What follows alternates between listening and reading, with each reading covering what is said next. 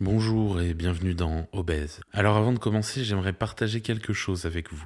Nous en sommes au quatrième épisode et ce podcast, ce projet, agit sur moi et ma vie de la meilleure manière possible. Il me libère, il me fait me sentir mieux et franchement ça fait du bien. Parce qu'il s'est passé des choses dans ma vie dont je ne prends conscience du traumatisme qu'il m'a laissé qu'en écrivant ce podcast. J'ai toujours raconté ces histoires comme des blagues.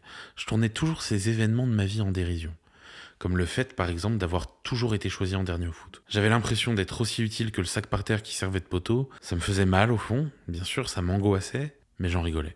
Comme le mot gros porc à mon adresse que j'ai entendu beaucoup trop de fois pour toute une vie.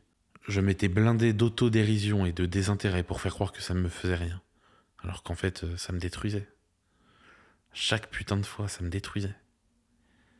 Il s'en est passé des choses plus ou moins originales, des choses qui m'ont défini le jour où mes parents, par exemple, ont trouvé 40 sachets de Kit Kat dans le tiroir de ma table de nuit. Mes potes qui se mettaient à côté de moi pour comparer la taille de nos ventres. C'est un peu comme un concours de bites mais à l'envers. Dans ces cas-là, on est plutôt fier de ne pas avoir la plus grosse ouïe. Ou bien, tout simplement, le jour où un mec m'a menacé d'un couteau parce qu'il m'accusait de lui avoir volé une frite à la cantine. Vous écoutez Obèse, épisode 4, une journée au collège.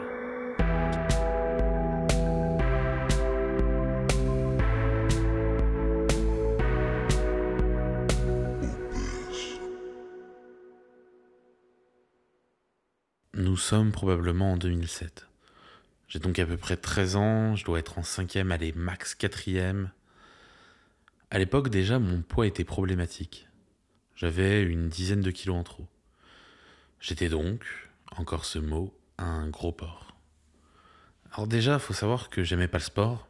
Je faisais semblant d'aimer le sport pour faire partie du groupe en fait. Parce que j'ai toujours voulu faire partie du groupe. En fait, je faisais de ma popularité une affaire d'État. Et pour être populaire, bah, je devais faire partie du groupe des gens populaires. Pour en faire partie, j'avais trouvé une méthode assez infaillible. C'était faire des conneries. J'avais pour mission divine de terroriser l'école privée catholique dans laquelle j'étais. Ça faisait rire tout le monde, sauf mes parents, sauf la directrice qui m'a collé deux conseils de discipline, peut-être. En tout cas, faire des conneries, euh, ça faisait marrer tout le monde. Ça détournait souvent le sujet de mon poids. Souvent. Pas tout le temps. Pour faire partie du groupe populaire, il fallait accepter en quelque sorte les moqueries en quelque sorte de ses potes en quelque sorte. C'est fou ce que ça m'a fait mal avec du recul. Pas sur l'instant mais au long cours. C'est un peu comme un mec bourré dans un saloon qui ressent pas la douleur de la balle qui vient de se prendre. J'étais tellement ivre de popularité que j'ai pas senti la plaie ouverte. Comme je ne l'ai pas soignée à temps, elle s'est infectée et elle a pas cicatrisé. Et c'est ça en fait. Mon obésité est une blessure que j'ai pas soignée à temps. Ou en tout cas, euh, avec les mauvais médicaments. Si j'avais su que je devais m'aimer moi-même avant de vouloir aimer mon corps, et moi-même, ma version actuelle, pas la version suffisante et prétentieuse de mes 13 ans, si j'avais su tout ça, ça aurait été beaucoup plus simple. Mais à 13 ans, de toute façon, on se croit le plus intelligent alors qu'on peut vraiment pas être plus con que ça. On est beaucoup plus intelligent enfant qu'adolescent. Mais on s'égare. Revenons au sujet principal qui, je vous le rappelle, a pour exposition une cantine, pour élément déclencheur des frites et pour levier de tension narrative un couteau à cran d'arrêt.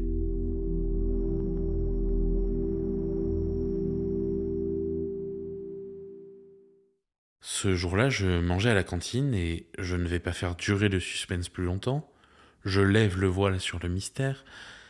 Il y avait des frites et je l'apprendrai à mes dépens, il y en a pour qui on ne rigole pas avec les frites. Nous étions ce groupe de gens populaires à table. Dans le groupe, il y avait deux potes qui habitaient Auvers-sur-Oise. Pour ces deux potes, à l'époque, Auvers-sur-Oise, leur ville, c'était le Bronx. Alors que globalement, la dernière fois qu'il s'est passé un truc de fou à Auvers, c'était le 29 juillet 1890, le jour où Van Gogh s'est tiré une balle. Depuis, ça ressemble autant au Bronx que le Bronx ressemble à Saint-Jean-Cap-Ferrat. On mangeait donc ces fameuses frites et d'un coup, classique shit de la cantine, plus d'eau dans le brodo. Suivi de l'éternel débat, qui va remplir le bro? Je sais plus quels arguments ont primé, mais le fait est que ces deux potes d'Auvers, qu'on appellera Martin et Jonathan, étaient donc chargés d'aller chercher l'eau. À peine eurent-ils le dos tourné que la moitié de la table s'est amusée à voler des frites à Martin, si bien qu'il découvrit son assiette vide à son retour. Blessé dans son ego, meurtri dans sa fierté, il se mit immédiatement en quête de trouver le coupable. Bah, c'était le gros, hein. Ça fait pas de doute. Mais c'est forcément le gros, sinon il serait pas gros s'il volait pas des frites.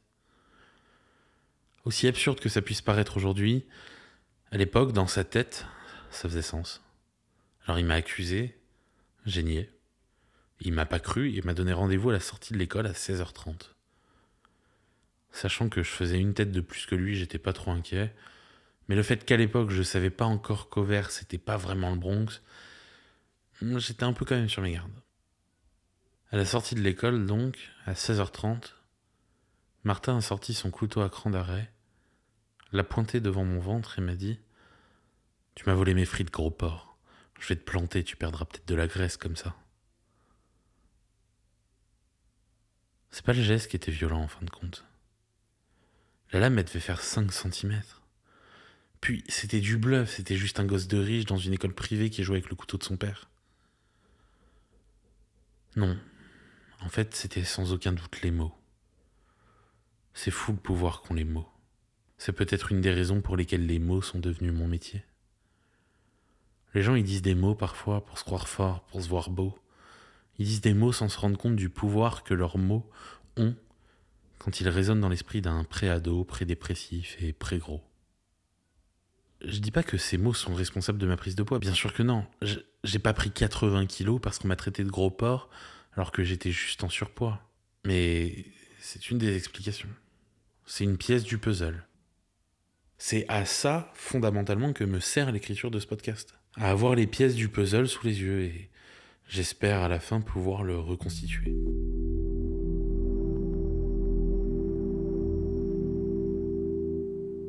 Au collège, on se rend pas compte de la pression sociale constante qu'on subit. Cette injonction-là à vouloir constamment être comme les autres, mieux que les autres, selon les standards des autres.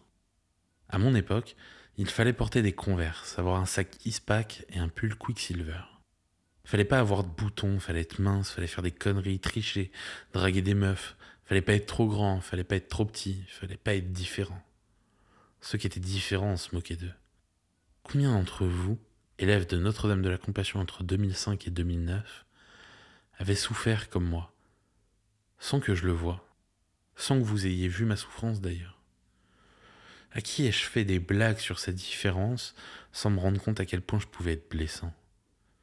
Sincèrement, je serais jamais assez désolé si c'est le cas. De toute façon, quand on est adolescent, on n'est rien. On veut juste paraître.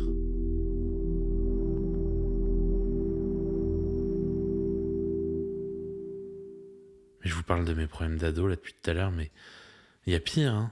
Bien sûr qu'il y a pire. Déjà, regardez Mélissandre, la pauvre petite là qui s'est fait humilier par sa mère devant la France entière. Mais comment elle doit être maintenant? Quel être humain c'est devenu? Comment tu te construis après ça? Et le pire, c'est pas que sa mère l'humilie devant la France entière. Le pire, c'est que la France entière se soit moquée d'elle pendant tellement longtemps.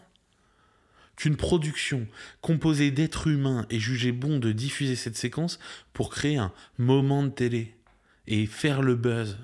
Vous vous rendez compte de la perversité de notre société parfois, de ce goût pour le mal? Vous vous rendez compte que l'émission dans laquelle est passée Mélissande date de 2012 et qu'il n'y a même pas une heure, j'ai vu un même passer sur elle. Ça fait dix ans que la France entière se moque d'une gamine juste parce qu'elle est grosse. Une gamine qui avait dix ans à l'époque. Tellement vrai est la France, ou comment ruiner la vie d'une enfant en trois étapes. Vraiment, ça me dégoûte. Mélissandre, si t'écoutes un jour ce podcast, je t'envoie tout mon amour et j'espère que tu vas bien aujourd'hui. Au final, j'ai tendance à croire que tout arrive pour une raison. Si on ne m'avait pas exclu à un moment donné à cause de ma différence, j'aurais peut-être pas compris l'importance d'être différent. J'aurais peut-être pas été aussi empathique. J'aurais peut-être pas été aussi sensible et J'aurais peut-être fait partie du groupe des gens populaires assez longtemps pour devenir un connard. Pour n'avoir qu'un seul prisme de réalité dans lequel je suis supérieur à quelqu'un parce que je m'habille mieux, que je suis plus cool, plus mince, plus beau.